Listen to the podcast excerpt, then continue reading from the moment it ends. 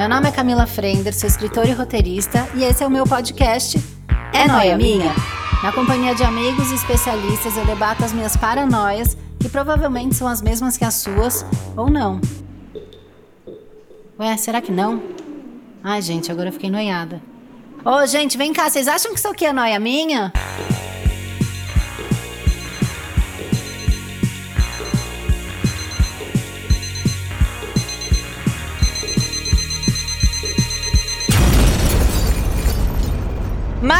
Noia minha, e como hoje é Batalha de Noias, eu já começo noiada porque tem uma obra no vizinho de cima. Não que eu vá criticar, a pessoa tem direito à reforma. Mas eu marquei para gravar no horário do almoço. A pessoa o quê? Não para para almoçar? Não dá o direito do rapaz da obra de comer? É para se pensar, né? Tô nessa noia pensando, ele tá com fome? Subo lá, ofereço um café? Tô me remoendo nisso aqui, mas é vida que segue, porque a batalha de noia, isso é só a pontinha do iceberg, não é mesmo? Trouxe dois amigos aqui, porque eu gosto disso. Quando já tem a coisa de comadre, compadre, já fica melhor a coisa. Porque aí já é louco, já se entende, já não tem, né? Não quer fazer assim a fita para outra pessoa, porque já sabe onde tá o nível de bagaça, né? Então é mais maravilhoso. Estou aqui com Manu Bahrein e Tiago Guimarães, o Hora Tiago, que vocês já conhecem. Se vocês não conhecem, meu Deus do céu, onde é que vocês estavam? Oi, gente, tudo bem? Oi! Oi! Oi, gente. Oi, Noyers. Oi, Noyers. Aqui são os Noyers. É um prazer ser recebida aqui pela minha musa. Eu amo demais essa mulher. Eu também. Não faz assim. A gente te adora. A gente é seu fã, junta. Ah, não faz assim. Camila, a gente fala bem de você em segredo, uma com a outra. É, pelas suas costas. Aham. Jura? Aham. Ai, é tão bom, né, saber disso. Falando bem pelas costas. Já teve essa noia? Eu já tive ao contrário, né? Que eu até já citei mais de uma vez um episódio do Seinfeld que o George Costanza leva uma pasta com um gravador dentro e quando ele sai da reunião ele deixa a pasta com o gravador para descobrir se as pessoas falam mal dele. Que é o certo. Que é o certo, que é o comportamento, né? É o dia a dia da gente. É, é o normal, é o básico. É o básico. é o manual 1 sobrevivência. Carregue um gravador para saber. Agora, falar bem é uma coisa que me deixa nervosa. Pois é, a gente decidiu inovar nesse conceito. É, a gente tá sempre o quê? Quebrando o tabu. Trazendo aí o awareness, falar bem das pessoas pelas costas. Vocês ouviram esse barulho? Do paradigma quebrando? O tabu se esfacelando no chão. Nossa, estracelado. Mil pedaços. Tô passada. Agora, aproveitando que a gente já começou no nível de palhaçada alto, eu quero manter. eu não posso deixar cair. Então eu vou abrir com uma noia minha para vocês comentarem, julgarem. Depois, se quiser falar bem pelo zap ou meter o pau, tá liberado. Tá bom. Mas eu vou começar. Eu tenho uma noia que é assim, de vergonhas que eu vivi da minha vida e que elas ressurgem, elas não morrem, tá? Eu vou contar uma delas, aquelas que, sei lá, você viveu ela em 2017. Aí você tá em 2021 lavando o cabelo, você lembra e você faz, ai, sabe, uma cara de dor. Eu tenho uma dessa que eu lembrei esses dias, e daí eu fiz essa cara e eu falei: essa vergonha que eu já passei, eu já paguei ela. Por que, que ela não morre? Por que, que ela tá em mim ainda? E a vergonha foi o seguinte: quando eu me separei, me divorciei, não foi uma separação traumática. A gente é amigo até hoje, a gente se fala três vezes por dia. Ele vem aqui, ele almoça, a namorada dele vem aqui, ele almoça comigo e com o André. Então, assim, é uma convivência muito boa. É uma coisa que a gente não escuta isso todo dia. E quando a gente se separou, teve uma conversa e tal, e putz, é melhor assim, é melhor assim. Sabe uma coisa meio equipe? Nosso filho vai ser treta, bro, vamos fazer isso junto. Nós é nós, o resto é resto. Teve essa coisa time, sabe? Virou uma equipe. E aí, eu fui gravar um podcast, aí isso pré-pandemia, tá? Eu fui gravar um podcast de convidado com uma pessoa X, que eu não vou revelar nenhum nome, porque as pessoas são todas conhecidas. Uhum. E de convidada tinha uma outra mulher, super interessante, legal, divertida. E quando a gente chegou, a gente começou a conversar, ela virou para a apresentadora desse podcast, que é muito amiga dela, e falou assim: Cara, então, você não sabe, eu vou me separar. Quando ela falou isso, eu achei tão legal que eu virei e falei assim: Cara, eu também! Eu quase fiz um touch, sabe, com ela, como se fosse uma coisa boa. Só que a hora que eu falei, cara, eu também! Eu olhei pra ela e ela tava chorando. E foi horrível. Horrível. Aí eu entendi que a gente tem que tomar muito cuidado, né? Que é de um egoísmo imenso você achar que as pessoas estão passando pela mesma coisa que você tá, né? A falta de tato maravilhosa. E aí ela começou a chorar e eu falei: não, calma. É difícil no começo, mas eu não tinha muito o que falar. Lógico, nenhuma separação você separa rindo. Mas a minha, perto da dela, era muito suave. E eu falei: não, calma, é difícil, mas depois vai ficar tudo bem, não sei o que. E ela arrasada. E eu péssima, eu lembrei disso. Eu falei, gente, que nível de cretinice foi o meu? De querer fazer um touch com a pessoa. Parece que ela falou, hoje é meu aniversário. Eu falei, ai, o meu também! Ah!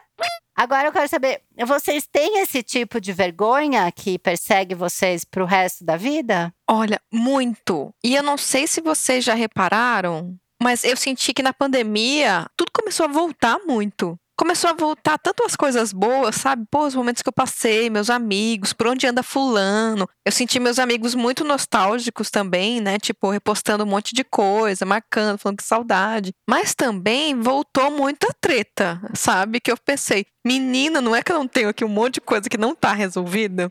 esses dias eu tava, tipo, fui dormir e me veio uma vergonha imensa de basicamente toda a minha adolescência, sabe? Eu, tipo, elencando, nossa, é muito vergonhoso você ser adolescente. E vários episódios começaram a voltar. É a pior coisa que tem, né? Se você puder, não seja. Eu acho. Tentar pular isso. Podendo ter essa oportunidade aí, eu acho que a gente tem que aproveitar. É uma coisa que eu tô passando na pandemia inteira, essas vergonhas voltando o tempo todo. Vergonha que eu achei que eu já superei, que eu às vezes falo pra mim assim, tá, mas já falamos disso, sabe?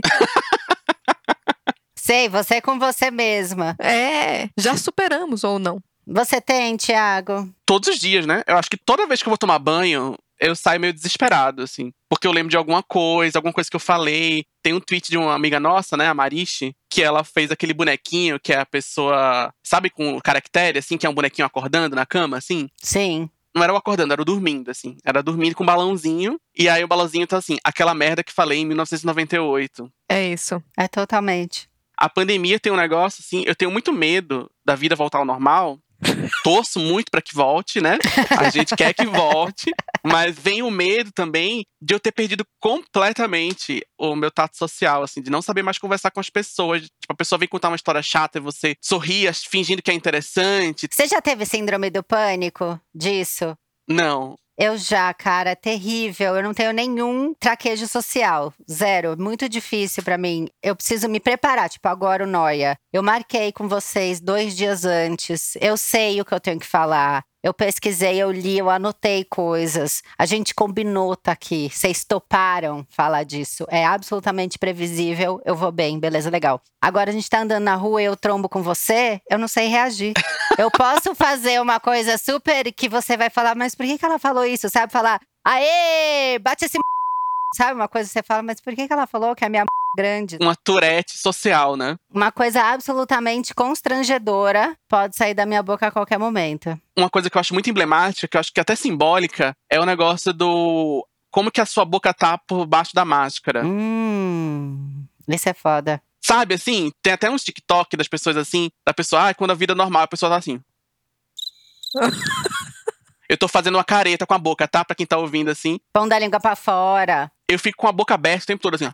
Eu tô com a boca aberta de jeito muito feio, assim, tá? Pra quem tá ouvindo sem a imagem, assim, mas tipo, pessoa com a boca aberta, toda desmilinguida, porque tem uma máscara cobrindo seu rosto. Esse medo seu é um medo meu que eu já tenho antes da pandemia. Agora, pós-pandemia, de voltar a saber socializar e falar coisas que façam sentido de sopetão, assim, para mim é uma loucura. Eu acho que eu não vou conseguir. Camila, eu tô passando por uma coisa que é essa noia social também, mas é um pouco ao contrário de vocês, que eu acho que vocês sentem a dificuldade de falar. Eu, pelo contrário, tô morando, inclusive, na Irlanda, né? E no meio da pandemia eu mudei.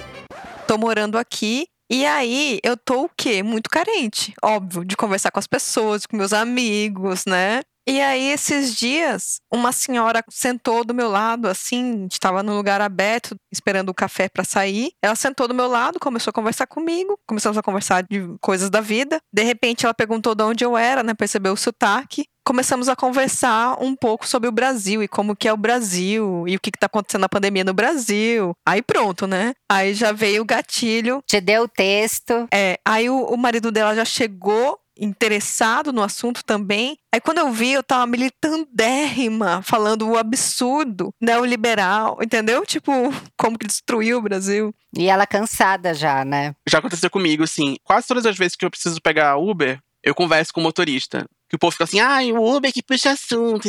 Não, eu puxo o assunto. Assim, eu vou lá e pergunto. Eu não tinha tanto esse hábito, mas é pela carência, da falta do semi-conhecido, que eu acho que é o, essa coisa que a pandemia tirou da gente, né? Então você tem aquele amigo do seu amigo, que não é seu amigo necessariamente, mas você gosta muito. E é muito legal encontrar, por exemplo, no aniversário da sua amiga. Esses dias pensei que essa pessoa é tipo um parente distante. É mesmo. Sim. Segundo grau que você fica feliz de encontrar, você não tem a convivência que você tem com seu amigo, mas você fica feliz quando você encontra. E aí você vai lá no aniversário fez que, puxa, tem o um aniversário da minha amiga hoje, que legal, eu vou encontrar aquela pessoa que eu não costumo encontrar e a gente conversa e fica lá conversando um tempão e tal. E amanhã não, não tem essa obrigação, porque aquela pessoa não é sua amiga. Então tem uma leveza nessa relação e a gente perdeu tudo isso. E aí como é que vai ser quando voltar? Será que eu vou saber conversar com essa pessoa de novo? Será que eu vou chegar e vou ficar falando intimidade desnecessária pra pessoa que ela nem pediu? Ai, que medo. Começar a falar alguma coisa absurda. Eu tô passando por isso de falar: Oi, tudo bem?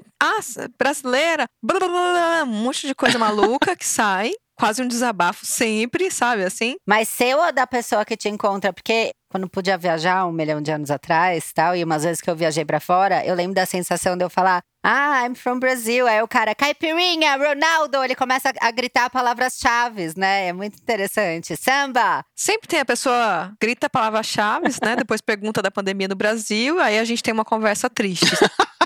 Aí a pessoa, tipo, fala: Ah, então tá bom, tchau, e vai embora, assim. Você só baixa o astral e vaza. Sempre, né? E eu fico com o quê? Com duas coisas. Uma coisa que é, eu sinto uma ressaca da interação, assim, eu fico com aquela coisa. O outro ponto é material para remoer em casa, né? No tempo que tá sozinho, que é todo o tempo. Pra lembrar depois, né? A merda que eu falei, não em 1998, mas ontem. Por que, que eu falei aquilo? A merda que disse terça. Em inglês, né? Em inglês. Gente, não é aquela preposição. Aí você se ouve falando pra pessoa, aí você fala, usei a preposição errada. Nossa, que feio. Mas isso é de alguém que fala minimamente inglês. Eu, que o meu inglês é horroroso, se eu tô fora do país a pessoa pergunta, e a pandemia no Brasil? Eu, oh, good, great, yeah. que eu não tenho vocabulário pra falar assim, you know, Let's talk about the pandemic. Isso aí, papapá, não vai, entendeu? Bolsonaro, não, não vai. Aí eu falo, ah, yeah, difficult. Bye, thank you. e vazo. Então, o meu medo agora é eu ter que viajar para fora, alguém perguntar da pandemia e eu não ter inglês o suficiente para dizer o quão ruim foi. E é. Sentindo a necessidade de fazer um tratado sociológico complexo que, que explica as relações geopolíticas, os conflitos geopolíticos resultantes da pandemia no Brasil. In English. Pede um PPT, né? Pede um PPT. Toda vez é isso. É vontade de ter um mini projetor. Vamos fazer esse projeto? Cara, isso pode ser um puta frila nosso. A gente faz uma loja online, olha só. É um mini projetor que a pessoa fala: como é que tá a pandemia no Brasil? Como é que é em inglês, Manu? How's the pandemic in Brazil? How Brazil's dealing with the pandemic right now? Você ouviu isso? Você fala: one moment, please turn off the lights. E pá! Projetorzinho, já vai estar tá tudo. Você só vai seguindo a tela e a gente vai te dando fala. Aí você só vai lá e faz. Então, em 1889, quando foi proclamada a República. aí... Sabe o que podia ter? A Glória Maria. Eu amo aquela andada de lado da Glória Maria no Globo Repórter. Podia ser um holograma. Puta, cara, a gente vai vender milhões. Aí a gente pode reerguer a economia do nosso próprio país. Olha que lindo, que puta projeto. Puta projeto. Desculpa, eu tô com o boné do MST. Eu tô meio visionária. Desculpa. Exige muito, você tem que falar assim, historicamente, papel dos militares no Brasil. Então, só que aí você tem quantas intervenções dos Estados Unidos em países da América Latina que culminaram num golpe de Estado? E aí vem no Brasil a pandemia. Todo esse tratado sociológico. Gente, o racismo Aí tem que trazer. Que é muito o que o Thiago faz muito bem, né? Que ele está me educando, tô aprendendo coisas com ele. É, a gente podia pegar o Twitter do Thiago e inserir todo nesse projetor e elaborar já esse PPT tá pronto. Gente, esse projeto é muito bom. Eu acho que a gente tem muito. Vamos ver se a gente consegue uma marca que banca o MST. o MST. É, MST Brand. A marca MST. A marca. Eu acho, gente. A gente precisa fazer isso acontecer. Nossa, que louco, né? A gente começa um podcast e sai com um projeto. É isso, né? A gente tá o quê? Drivado. A pandemia fez isso com a gente. Tudo virou um projeto. Posso contar uma coisa absurda que eu ouvi e foi tão difícil? Como é que eu falo pra ninguém saber quem foi? Porque é tão difícil ter que ser misteriosa pra mim, mesmo sendo de escorpião. Assim, ó, fui fazer um trabalho, e aí nesse trabalho tinha uma pessoa que você percebia que era bolsomínia. Aham. A gente tava falando de internet e tal. Eu comentei assim meio no geral. É, então, foi uma loucura trabalhar com internet, porque como o evento acabou, né, parou, loja fechou e tal, apareceu uma demanda maior para quem é da internet em publicidade e tal. E aí, essa pessoa que estava nesse mesmo trabalho, que vamos dizer que era um set de gravação, ela fez o seguinte comentário: É, a pandemia foi boa para todo mundo, só não viu quem não quis. só não viu quem não quis. Foi boa? Foi boa. Porque ela entendeu que eu falei que a procura na internet foi maior, logo eu fiz mais publicidade, logo eu ganhei mais dinheiro. Assim, sem contar o aumento de tudo, criança sem escola, eu sem conseguir trabalhar. Ela definiu tudo isso, eu comentando que o dinheiro migrou para a internet. Ela deduziu que a pandemia foi boa para todo mundo, só não viu quem não quis. Só não viu quem não quis. Meu Deus do céu. Eu morri um pouco por dentro. E aí, essa frase, o só não viu que eu não quis, ela tá presa em mim. Então a pessoa fala qualquer absurdo, eu olho pra pessoa e falo, é, só não viu que eu não quis. Porque o só não viu quem não quis, ele é um complemento pra qualquer bosta. Usa no seu dia a dia. Meu Deus. Dá pra aplicar em tudo. Dá, dá pra aplicar pra qualquer coisa, só não viu quem não quis. O pior dessa frase é que é muito normal, né? É, é porque a gente tá numa bolha, a gente fala pra gente mesmo. A hora que a gente sai, não, tá aí, só não viu que eu não quis. É o que eu digo. Aqui no bairro mesmo, assim, nem precisa ir muito longe. Assim, aqui no bairro tá tudo normal. Assim, há muito tempo. Nunca não esteve normal. Sim, eu tenho uma amiga que é o pai é do interior e o pai tem fazenda, né? E mora lá. E daí, quando começou a pandemia, ela foi morar na fazenda. Desalugou o apartamento aqui. Tchau, beijo. E ela voltou semana retrasada. Ela fica assim: os bares, ela é carioca, os bares estão lotados. E eu tenho vontade de falar, amiga, faz muito tempo. É que você não viveu a pandemia aqui. Faz muito tempo. Mas é isso, gente. Só não viu que eu não quis. Deixa eu falar uma coisa. Vocês têm noias particulares que vocês precisam dividir, que tá abafando o coração? Ou vocês querem passar para noias da audiência que mandaram só absurdos? Como é que tá? Eu acho que a gente pode ouvir e a gente vai compartilhando. Sim, o que for surgindo. Vai somando. Tá bom. Eu vou abrir aqui porque, juro por Deus, viu? Esse povo é sem noção. Aqui, essa me pegou. Noia nariguda. Eu tenho um nariz grande. A noia de que o nariz realmente continua crescendo ao longo da vida. E as pessoas falam isso do nariz e da orelha. E pra mim é uma noia muito irritante. Como é que vocês recebem essa info? Toda vez que eu escuto essa informação, eu fico pensando por uns bons minutos, assim. Eu fico, é verdade ou não é? Faz sentido se for. Eu fico, é verdade ou não é? Faz sentido se for. Eu fico, é verdade ou não é? Eu fico muito tempo nesse vortex, assim. Eu vou olhar no Google depois. Mas vocês não voltam pra avô e vó? Volta. Meu avô tinha um nariz imenso. Agora, era imenso porque o meu é grande e passou gerações? Ou é imenso porque ele cresceu e um dia ele já teve um nariz menor? É difícil, gente. E ele cresce como? Porque pra mim, como meu nariz ele é pontudo, se ele alargasse, beleza. Eu não quero que ele se projete mais pra frente. Eu não quero o efeito Pinóquio. Mas será que o nariz cresce? Eu não sei sobre o nariz. Eu tenho a impressão que é mentira. Hum, eu gostei disso. Mas a orelha pode ser que sim, por conta da gravidade, entendeu? A pele vai caindo. Toda a pele nossa vai cair. Você tem um ponto, amiga. Você tem razão. Que aí ela vai ficar mais baixinha, né? O lóbulo aqui, ele vai descendo, entendeu? É, o corpo todo, né? A gente vai ficando com papada, não sei o quê, sem querer entrar nessa outra noia já. Mas pode ser que você tenha uma razão aí. Agora, porque do jeito que as pessoas falam, é assim, né? O nariz e a orelha, eles continuam crescendo, assim. É como se fosse assim, nunca parou de crescer. Igual o cabelo. É o cabelo, a unha e o nariz. Tem que aparar. Agora eu tava vendo um TikTok de uma astrofísica. Hum, olha, gostei. Chique. E aí ela tava falando desse negócio que as pessoas vão pro espaço e elas crescem por causa da gravidade. Passada! Jura que tem essa info? Tô muito passada. Eu posso ir com 1,65 e voltar 1,70. É meio que essa proporção mesmo, se eu me lembro bem, assim. Camila compensa, hein? Depois de alguns meses, você vai voltando pro tamanho normal, porque aí a gravidade da Terra vai agindo sobre o seu corpo. De repente eu tenho uma festa. Aquelas loucas, eu tenho uma festa.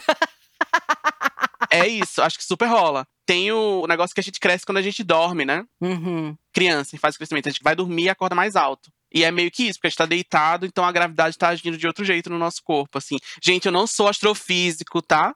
Eu não tenho autoridade pra dizer. Pode ser que seja tudo mentira. O único astrofísico que eu conheço é você. Pra mim, o mais próximo que eu cheguei da astrofísica é, é conversando com você.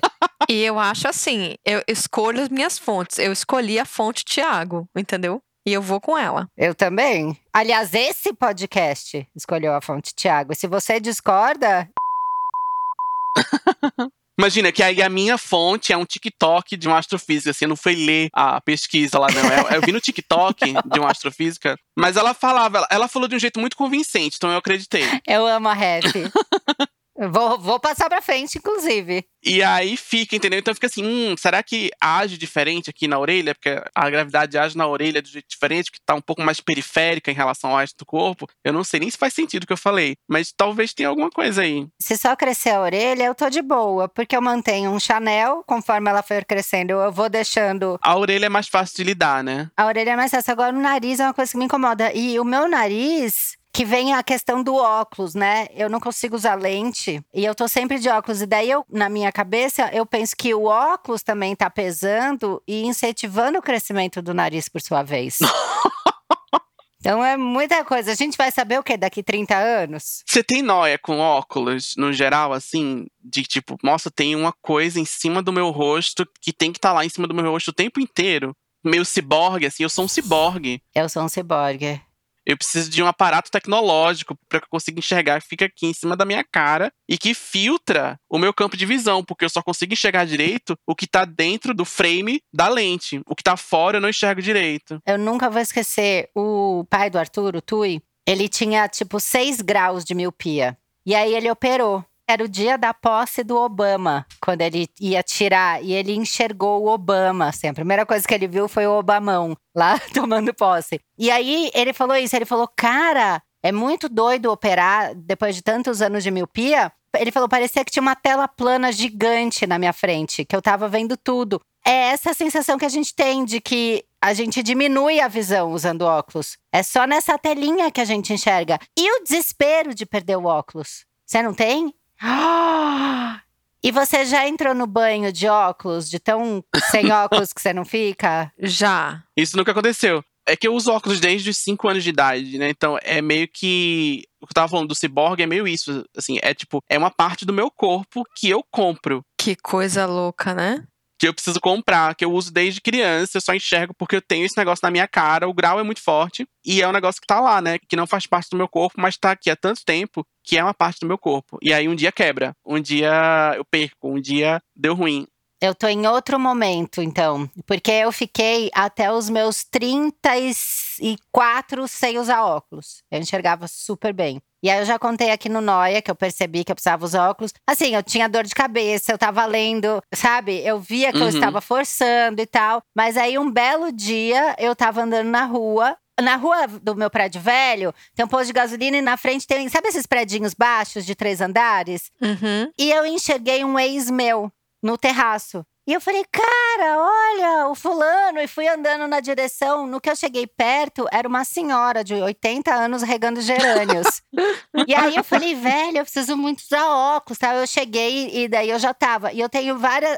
É uma combinação, sabe? Não é que eu tenho miopia, eu tenho aquela coisa pra longe, aquela coisa que embaça, eu não sei os nomes. Então, pra lente é um caos, porque você tem que pôr tudo. E é aquilo que se a lente dá uma andada, você já enxerga embaçado. Uhum. Então eu tô presa ao óculos. Então, para mim, o óculos é essa grande adaptação na minha vida, porque faz, sei lá, 4, 5 anos que eu uso óculos. E aí, por isso que eu vou tomar banho, eu entro, eu falo, oh, eu tô de óculos, nossa, sabe? Aqui em casa eu entrei já no banho, meu marido entra sempre de óculos no banho, então é uma coisa que realmente acontece, não é uma noia só sua. Tem números, né, que provam. Dois, né? Números, dois. Dois, tá vendo? Dados, eu trouxe dados, recolhi dados. Não, mas são dados muito pertinentes. Aqui somos três, todos concordamos, né? Já pode dizer que é, né, uma pesquisa qualitativa, quantitativa. Ambas, que aqui é muita qualidade também, né? Ambas. Eu prezo pela qualidade do que eu falo. Eu também, não sei vocês. Não é todo mundo aí, viu? Muita gente não preza. É, só não vê quem não quer, é o que eu digo. é noia minha. Agora eu vou passar para uma outra noia que eu tenho e que é absolutamente ridícula. Que é uma menina que mandou. Sempre que eu nado na piscina e eu vou pra parte funda, eu acho que alguém vai me atacar. Um mini tubarão, alguma coisa vai atacar. Vocês também? Uhum. Quando... Super. Super. É muito absurdo isso. Eu fico com medo. Eu fico. Você fica também? Morro de medo. Eu também tubarão na piscina, tem umas piscinas que são muito fundas, né? A água é até mais escura, né? E essas são mais perigosas, eu acho. E eu tenho medo de altura. Por exemplo, eu tô nadando. Como é que chama aquele que nada assim? É crawl. Crawl. E aí eu tô na parte rasa. Quando eu viro a cabeça assim, que eu fui pegar o ar, né, na orelha, assim. Aí eu volto para baixo e tá o fundo, me dá medo de altura. Eu faço. Eu quase engasgo. Meu Deus, eu vou cair na água, sendo que eu já estou na água. Exatamente. Eu tenho esse medo de altura. Eu fico com essa coisa da, do fundo ali, que vai que tem um tubarão, porque eu penso assim: tá, estou vendo. Não tem nada, entendeu? Mas o que é a realidade, afinal, não é verdade? Tudo pode mudar. Assim. Do nada é aquela história de você estar tá sonhando que está fazendo xixi, aí você acorda e você está fazendo xixi na cama. É isso. Eu não vou arriscar. Você pode estar tá sonhando que está na piscina e na verdade você está no mar aberto e você pegou no sono. Nossa, acabou minha vida agora. acabou comigo. E você tá sonhando e você tá no mar aberto. e vem uma raia, vem tudo. E você achando que você tava na natação peixe, peixinho, peixoto. E não. Olha, eu venho de um lugar que de fato tem ataque de tubarão na praia, né? Realmente. Então... Ai, como é que lida, gente? É uma doideira, né? Mas aí você entra na água ou você dá aquela entrada no, no rasinho, só dá uma agachada e volta? Só no rasinho, né? É porque tem as piscininhas, né? Tem o, os arrecifes ali, aí formam umas piscininhas assim, aí fica rasinho, água quentinha, você fica nadando ali. Aí ali não tem perigo, não, né? E não tem mesmo? É a mesma lógica da piscina, pode ser que esteja ali. Antigamente a gente pulava o recife e ia nadar no mar aberto, né? Antigamente, quando não tinha tubarão. Com o advento do tubarão? O advento do tubarão veio pós anos 2000 ali, por causa do porto.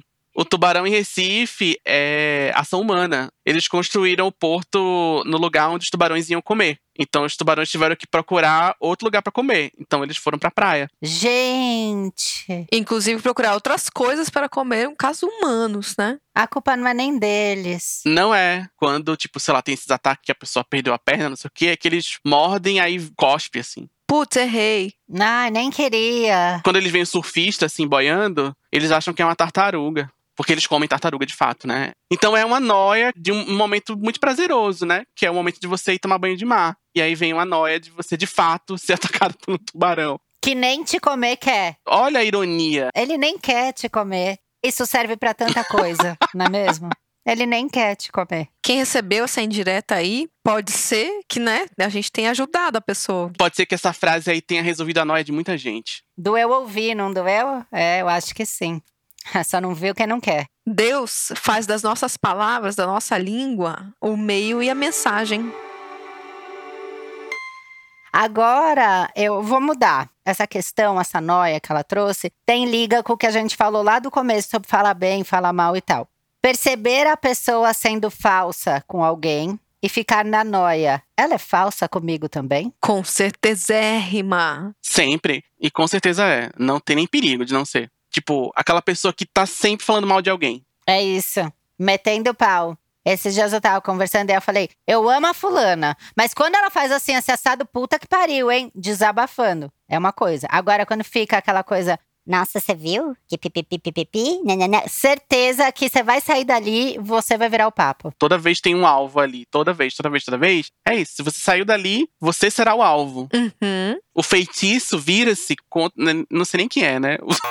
Porque o feiticeiro é a pessoa. É a pessoa que fala mal. Aí você vai ser o alvo dela. Praticamente um feiticeiro sem feitiço, aquelas que querem quebrar novamente um paradigma. E mais uma pergunta comprovada com dados, de novo, né? Data Science. De novo, dados, a gente traz. Agora tem uma aqui que mandou a questão seguinte: a pessoa que faz palestra sobre sucesso na carreira sem ter sucesso e sem ter carreira. Isso é o LinkedIn inteiro, né? Toda uma rede social. Toda uma rede social que existe em volta disso. Mas essa pessoa ela tem noia de ser essa pessoa? Será que era uma indireta? Que eu tô falando pra atingir alguém que ela queria? Gente, que bonito isso, eu sendo esse caminho. Vai ver, ela tem uma noia de tipo assim, quando alguém começa a falar muito do sucesso na carreira, ela fica pensando: hum, será que isso é verdade mesmo? Que carreira, minha filha? Desculpa a mania de grandeza, mas eu tenho lua em leão. Agora eu tô me vendo como se eu tivesse sendo um caminho pra ela, sabe? Pra jogar em direta. Então, assim, ela me jogou isso porque ela sabe que essa pessoa que ela tá falando escuta o noia. Entende? E eu vou dizer isso que vai chegar nessa pessoa. Olha que lindo. Camila, já tô dentro dessa noia de que a gente é, entendeu? O vetor. O vetor. Era essa palavra que eu queria, o vetor. Posso ser usada assim, não tem problema. É, eu tô de boa aqui. Eu tô gravando aqui, tranquilo. É uma espécie de mediunidade, quase. Aham. É, Tipo, aquele negócio de escrever, psicografar. psicografar, que a pessoa fica de olhinho fechado escrevendo, é exatamente igual a isso, só que a pessoa tá viva. Só que a pessoa tá viva e ninguém escreve nada. É isso. Só fala. Mas é igual. Mas assim, em tese a pessoa tá viva, a gente não sabe. Pode ser que tenha sido uma mensagem. Pode ser que a mensagem que você recebeu seja o vetor também. Ó, tô viajando aqui. Gente, a noia não tem limite. Não tem, não tem fim. Vou trazer outra, porque eu acho que tá ficando bom. Ah, isso aqui eu tenho. Noia de estar sendo filmado em banheiro público ou em hotel. E eu preciso contar o que aconteceu comigo. O André tá gravando lá no Rio. Graças a Deus ele volta daqui uma semana, que eu não aguento mais. E aí, de vez em quando, ele vem pra cá, quando ele tem folga, ou eu vou pra lá. É mais fácil ele vir pra cá porque eu tô sempre com as crianças, né? Mas essa última vez que eu fui, eles ficam em flats, né? Que eles alugam pra quem tá na equipe. E aí eu tava lá, deitada na cama do flat, tinha feito um amorzinho bonitinho com ele. Que delícia. É delícia, gostoso. Quando eu olhei pro teto, era um teto, sabe o teto quando tem gesso, ele dá uma rebaixada e faz uns efeitos e tal? O teto era vazado no meio. Sabe, você via o fundo do outro teto. Sim. Dali eu vi um pedacinho de alguma coisa pendurada. Eu falei, puta que pariu é uma câmera. E naquele segundo, naquele milésimo de segundo que eu vi o meu vídeo vazado transando para milhares de pessoas, aquele vídeo chegou inclusive no computador do escritório do meu pai, que já morreu há 10 anos. Mas eu fiz esse pensamento que ele viu, chegou nele. Levantei ainda nua, tentando cobrir algo, cobrir um pouco da dignidade, e aí eu percebi que não, que era só um USB onde poderia estar conectado um projetor. Entendeu? Então ele era um teto negociado para você pôr um projetor. Na verdade, muito bacana nessa pessoa no final, né? Na verdade, super legal. Mas em quatro segundos eu vi o meu vídeo vazado, que é uma loucura e tal. Como que é? Vocês também? Faz careta pra fazer cocô? Eu acho que tem câmera em tudo que é lugar. Eu acho que a gente é vigiado o tempo todo. Não acredito que eu vou falar isso em público, mas eu vou falar. Desde quando teve os negócios da NSA e a gente, né, toda hora, você fala um negócio perto do celular, fala betoneira, parece compre betoneira aqui, né? Então, Sim. eu amo a escolha. Betoneira. sabe? Imagina, você puxa uma betoneira aqui. Então, comprei, de fato, vi o anúncio, achei o preço ótimo. Se você gostar, arrasta pra cima, arroba betoneira. Anúncio da Shein de betoneira, né? Assim, compre aqui. Eu falo, bom, a gente tá sendo espionado o tempo inteiro, é isso, entendeu? Então, alguns determinados conteúdos, conteúdos de caráter mais íntimo, sexual, Picante. eu olho nessa posição assim, que não é pra pegar minha cara, entendeu? com o celular meio inclinado. Ai, pra não filmar você. Ah, Dependendo do que eu estiver vendo no celular, eu não deixo a câmera me filmar. Eita. Acabei de pegar isso aí agora. Muito esperta, amiga, muito engenhosa. Você entendeu? Entendi. Se eu tô vendo um, um filminho, Um conteúdinho, ah, um negocinho ali. um videozinho negociado, um conteúdinho. Eu assisto assim na diagonal do telefone pra câmera frontal não pegar minha reação se eu estiver fazendo alguma coisa de repente. Vocês viram que teve no Wall Street Journal uma reportagem sobre o algoritmo do TikTok que ele fica seguindo o seu olho pra ver o que, que você assiste? E como você reage, né? Eu vi, fiquei apavorado e ao mesmo tempo achando normal. é, faz sentido. Eu também pensei, eu achei que era isso mesmo. Bom, Existe a tecnologia, tem nem perigo de eles não estarem usando. por exemplo, vocês já notaram que quando você entra no Discover, olha a outra noia. Você entra na aba Discover do Instagram e aí tem lá uns conteúdos lá que você pode descobrir e tudo mais. Mas tem também muito lixo, né? Tipo, umas brigas de subceleb horrorosa, sabe? Antes e depois de cirurgia. E aí eu fico assim, ó. Eu não vou resvalar meu olho ali pro Instagram não entender que eu vou. Puta que pariu! Fudeu com a minha vida. E aí, o que, que aconteceu? Teve um dia que tava lá rolando um vídeo de fofoca. E aí eu falei assim: eu não vou clicar no vídeo, entendeu? Ó, vendo sem as mãos, sabe? Tá rolando aí. Tá rolando aqui. E aí depois, minha amiga, eu percebi que recebi outras fofocas daquela mesma subcelebridade, daquela mesma pessoa. Ou seja, o Instagram, ele filma o nosso olho, ele faz o tracking do nosso olho. O TikTok eu fico muito nervoso porque aparece umas coisas muito horríveis e é tudo muito hipnotizante, né? É tão ruim que você não consegue parar. Então, às vezes eu me pego vendo umas coisas horríveis, passando muita raiva. Um amigo meu tem essa expressão, que é o mailing errado. Só que não é mailing errado, é o mailing certinho, porque eu tô ali assistindo. Eu parei naquilo. Ah, mas eu tô com raiva. Então, a raiva faz parte Do engajamento. É. do ecossistema ali. Gente, eu nunca mais vou conseguir me livrar. É especificamente pra você passar raiva. A raiva não é um glitch, é uma feature do negócio. Então você passa raiva. Ah, assim, então você tem que ficar o tempo todo lutando contra isso. Porque quanto mais raiva você sente, é aquilo, é aquilo. Você vai ficar recebendo coisa que deixa você com mais raiva. Hum. É pra pensar, né, gente? É pra pensar.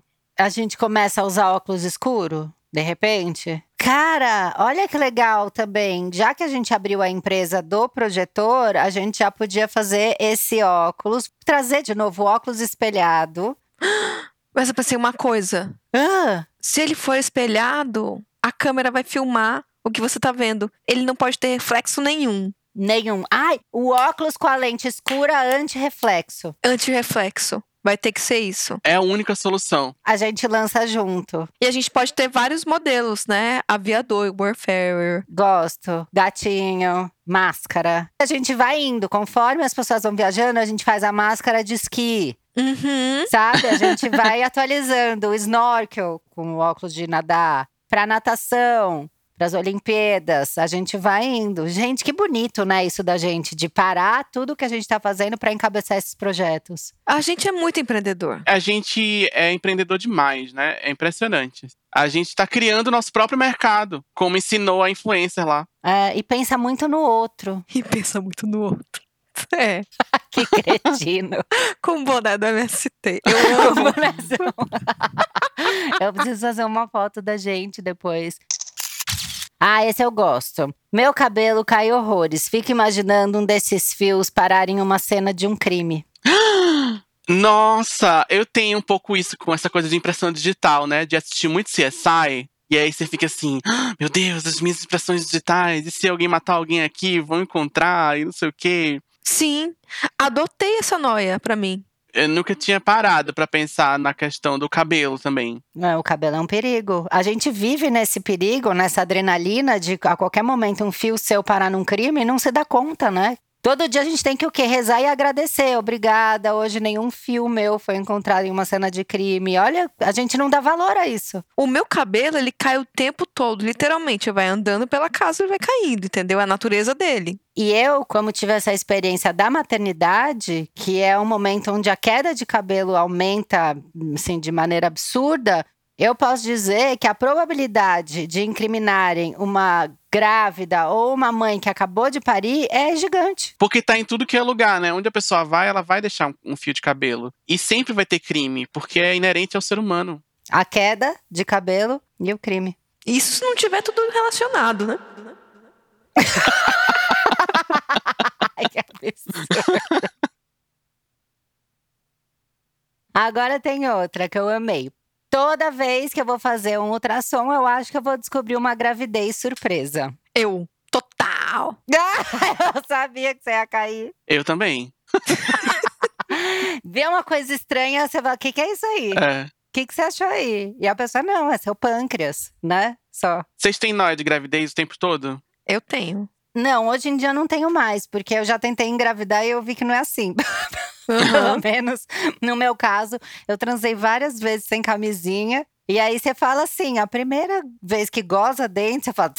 Tô de gêmeos. aí depois que você já transou umas seis vezes e gozou dentro do ar-condicionado, você fala: Ah, então era isso que eu tava me protegendo. Chorei dos 14 aos 35 à toa. Obrigada. Tomei pílula, né? O risco de trombose ali, todos os efeitos colaterais da pílula à toa. Tem um negócio chamado síndrome do ovário policístico. Você conhece? Eu tive. Você não sabe quando é o seu período fértil. E você pode demorar 40 dias pra menstruar ou demorar 16. É, eu estava há 100 dias sem menstruar. Porque envolveu mudança, aumento de peso por causa da pandemia. Não, avião sempre me atrasa. Se eu pego o avião, é uma semana atrasinho. É, avião é batata. E aí eu passei 100 dias pensando que eu tava grávida. Mesmo que eu fizesse teste, gente, e se eu tiver grávida? Mas e se o teste de gravidez não pegou? Porque Maria foi concebida sem pecado.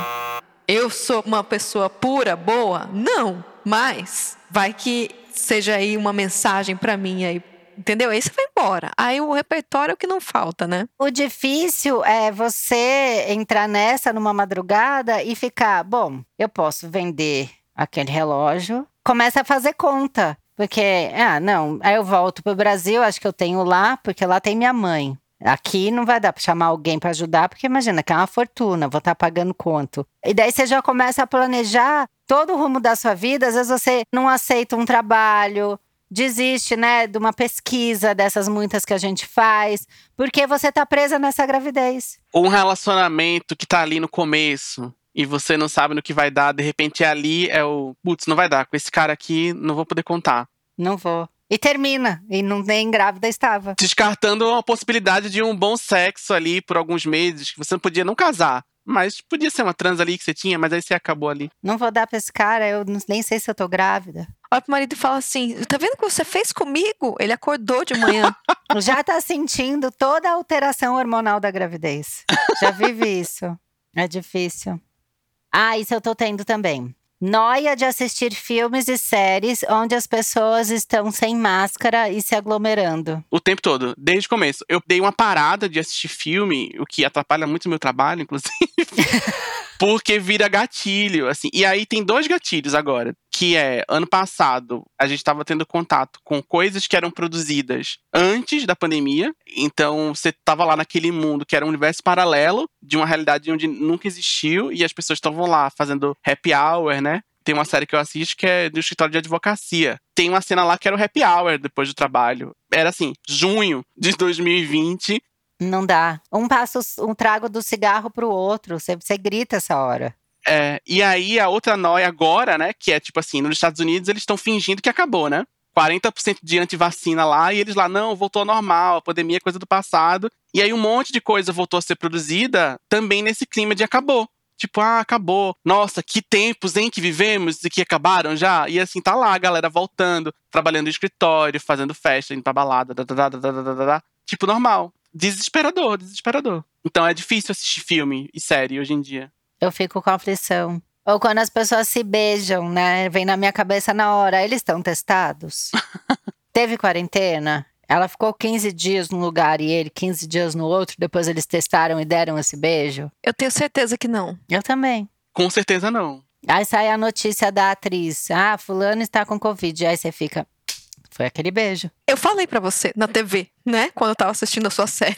Eu gritei. eu parei um pouco de assistir filme por causa disso, assim, que eu fiz, ah, eu não quero assistir isso agora, amanhã eu vejo. Eu não quero nenhum dos dois, assim. Eu não quero nem, tipo, assistir uma coisa que se passa na pandemia. Eu não quero ver ninguém de máscara na TV, Ai, também. Enche o saco também. que eu acho muito deprê também, você ficar vendo assim, a galera tá de máscara. Mas eu também não quero ver a galera fingindo que não existe. Também é gatilho. Então as duas coisas são gatilho. Então é melhor não assistir nada. Aí é melhor ler um livro, entendeu? Eu tive que fazer essa atitude extrema de ler livro. Voltar a ler. Voltar pros tempos medievais. Sendo que a gente não tá nem protestando contra o Big Brother agora, né? Que é aquela questão do para de ver BBB e vai ler um livro. A gente não tá nem nesse protesto, nem vivendo isso. É difícil.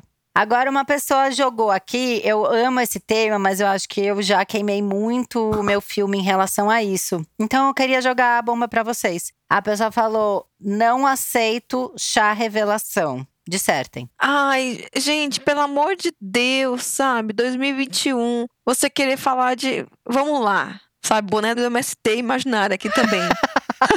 Vou ter que falar de gênero, meus amigos, sabe? Pelo amor de Deus. Não, e aí assim, você tava pensando na cor azul. Aí você estourou o balão, saiu rosa. Você chora? Você fica mal? Como é que é?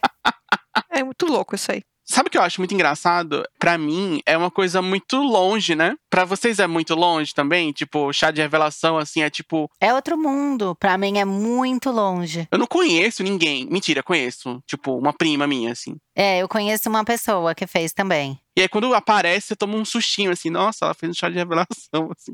Que coisa, realmente foi normal pra ela fazer isso, assim. Na pandemia, um monte de nenê nasceu. Minhas amigas todas maravilhosas, nada de chá de revelação, então nem sei.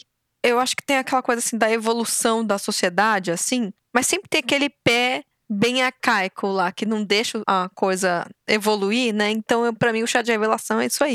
Ah, bonito, gostei. Uma vez eu fiz uma pesquisa sobre isso pra um vídeo. Se a primeira pessoa que fez e tal, aí tinha, tinha a história, assim. Que aí é, é meio que isso, assim. Uma pessoa fez, aí outras pessoas vão copiando, copiando, copiando, vira uma moda. Mas eu acho que tem muita coisa da internet, dessas influenciadoras que fazem, porque é uma maneira delas monetizarem também, né? Tudo, é. Então, ai, gente, olha aqui a lembrancinha que foi da arroba Casa Amiga, e nananã, o bolo da Cake Sophie. Aí vai indo, entendeu? E elas vão ganhando, né? Vira uma coisa que parece que é um fenômeno cultural, e não deixa de ser, mas é artificial, né? Não é uma coisa, né? Não surgiu espontaneamente, é uma coisa incentivada por uma indústria que tá lá que monetizando uma série de coisas em que todos os comportamentos, cada fase da vida da pessoa precisa ser monetizada de alguma forma. Sim. E aí as pessoas só replicam aquilo que elas estão assistindo. Eu acho isso uma coisa muito de americano também, É muito, eu ia falar isso, amiga. É muito, né? É cara deles. né? Eu tô numa fase bode de americano. Eu também. Eu tava falando isso ontem, fiz, eu não aguento mais americano. Eu tô aquela fase fora alca. Fora álcool, eu também. Eu amo. Agora tem um pesado. Que eu acho que a gente já tá chegando no fim. Queria terminar pra baixo, mentira. Queria, Só pra gente pensar um pouco, né? queria dar uma noiada mais pesada. Vamos terminar baixo astral? Vamos, bora lá. Eu tô pronto. E se eu nunca descobri qual é o propósito da minha vida?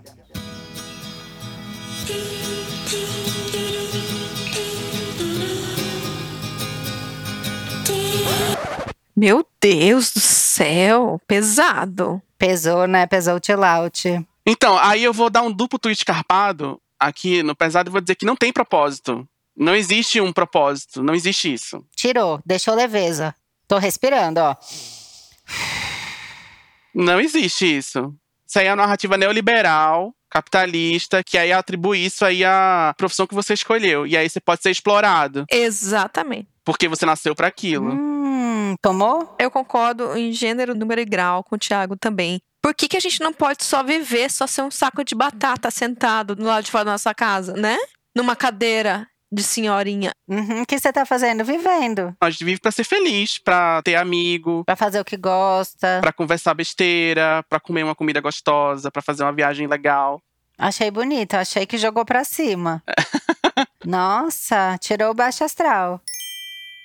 Vamos só segurar mais uma aqui, que essa aqui eu tinha separado, que ela é muito minha cara, acho que vocês vão pegar. Eu tenho noia de fazer rotas de fuga em todos os lugares que eu estou. Nossa, Sempre também. Sempre. Eu faço. você faz. Cinema! Já tá todo mundo no filme, assistindo, a sala tá escura, o filme já começou. E aí entra só um cara, assim, e passa na frente. Eu morro de medo desse cara fazer alguma coisa. Atirar na gente, soltar uma bomba, bomba de gás. Aí ele sentou, eu ainda fico de butuca, porque eu já tô preparada, entendeu? Pra sair correndo, pegar a criança embaixo do sovaco e vazar. Eu já tô preparada. Aí não acontece nada, eu volto a prestar atenção no filme. Pra mim é difícil isso. Eu sou muito assim, até na minha casa também, sabe? Se entrarem por aqui, o que eu vou fazer? Fico lá deitada, assim, ó, calculando. Ai, procurar esconderijo em casa, caso haja uma invasão, aonde você se esconde? Eu penso muito no gato. Teve um dia muito engraçado aqui em casa que começou a sair fumaça de um andar lá de cima e aí mobilizou o prédio inteiro. Ficou todo mundo, meu Deus, tem fumaça, dadadada", e era o cara fumando narguilé. Você tá brincando? Nossa, é muita noia da pandemia, né, gente? Meu Deus.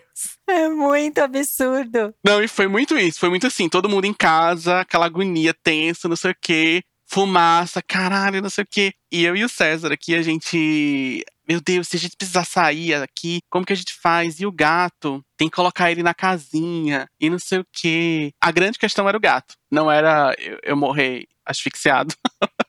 Que coisa mais maternal, né? Você é uma mãe de pet agora. Muito maternal. É, aqui ia dar problema, porque são três gatos e um cachorro. Ai, meu Deus. É uma galera, né? Difícil, é uma rapaz. E ainda se estão as duas crianças, É, muita gente. aí é meio galera por aqui, né? Tem que ser uma coisa meio assim. Gente, eu amei. Eu acho, eu sempre faço essa avaliação no final do episódio. Eu acho que eu saí mais leve. Não sinto que eu tô cabeçuda. Por quê? Acho que a gente encabeçou projetos muito importantes. A gente veio com embasamento, com pesquisa. A gente foi muito produtivo, né? Eu achei produtivo, cara. Achei que teve união, achei que teve trabalho em grupo. Teve super. Um clima meio feira de ciências, assim, da escola. teve entrega. Eu tô saindo daqui uma pessoa melhor. Eu também. Porque eu tô sabendo que eu vou ter que investir mais no meu autoconhecimento. Camila, uma revelação aqui, eu achei assim, ó. Ah, eu vou anotar umas noias aqui pra eu falar, mas eu não sei se eu sou uma pessoa muito noiada. What? Gente, eu literalmente fui falando check, check, check em tudo, tenho todas. então, assim, talvez eu precise trabalhar melhor esse autoconhecimento, né?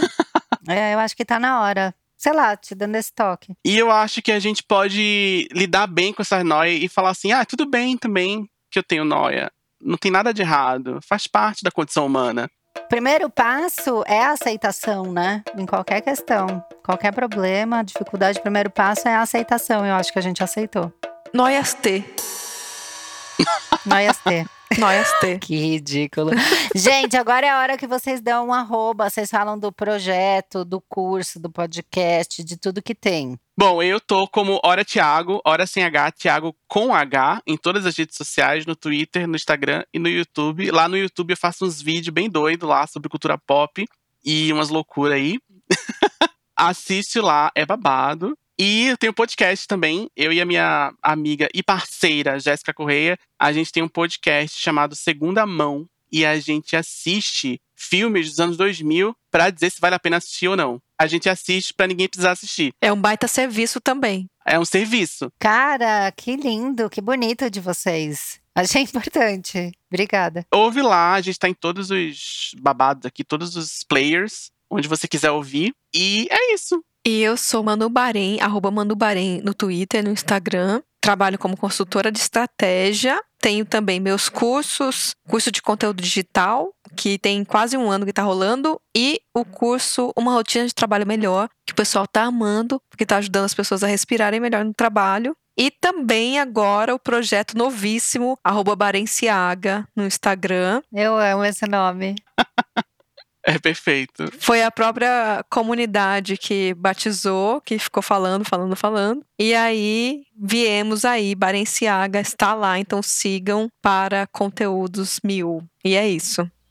Ai, gente, eu amei. Obrigada, viu, por ter aceitado esse convite. Eu que agradeço. Vão voltar, porque eu sou apegada, então vou deixar passar uns 6, 7, sabe? Aí eu chamo de novo, só para o pessoal não reclamar. Dá uma passadinha mais passada e chamo de novo, tá? A gente vem. Tá bom. Mas é isso, muito obrigada. Vocês que ouviram a gente até agora, vai lá comentar no arroba noia minha, como é que foi essa batalha de noia. Se eu li a sua noia e se eu não li, não fica bravo comigo, tá? Que chega um monte, eu faço o meu melhor. Eu tô aqui só pra dar o meu melhor. Que tal reconhecer? Obrigada. Essa mulher leva o Brasil nas costas, é a melhor apresentadora do Brasil. Eu amo, sério. Ouça o Manu Bahrein. Beijo, tchau, Brasil. Um beijo, obrigada. Beijo.